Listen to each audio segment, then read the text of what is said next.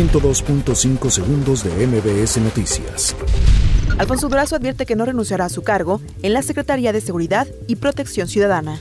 Diputados eliminan al Seguro Popular y avalan la creación del INSABI. Polemski dice que no solo el CEN está facultado para suspender renovación de dirigencia. Monreal no descarta que se modifique la minuta de ley de ingresos.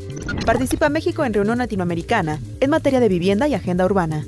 El gobierno de la Ciudad de México busca elevar nivel de estudio de los capitalinos a bachillerato. Remiten a la Fiscalía General de la República a 31 detenidos que integran la Unión Tepito. Localiza nueve cuerpos sin vida en Citlala Guerrero. Estados Unidos anuncia que irá por propiedades de Rafael Caro Quintero. Fallecidos hallados en Essex eran de nacionalidad china. 102.5 segundos de MBS Noticias.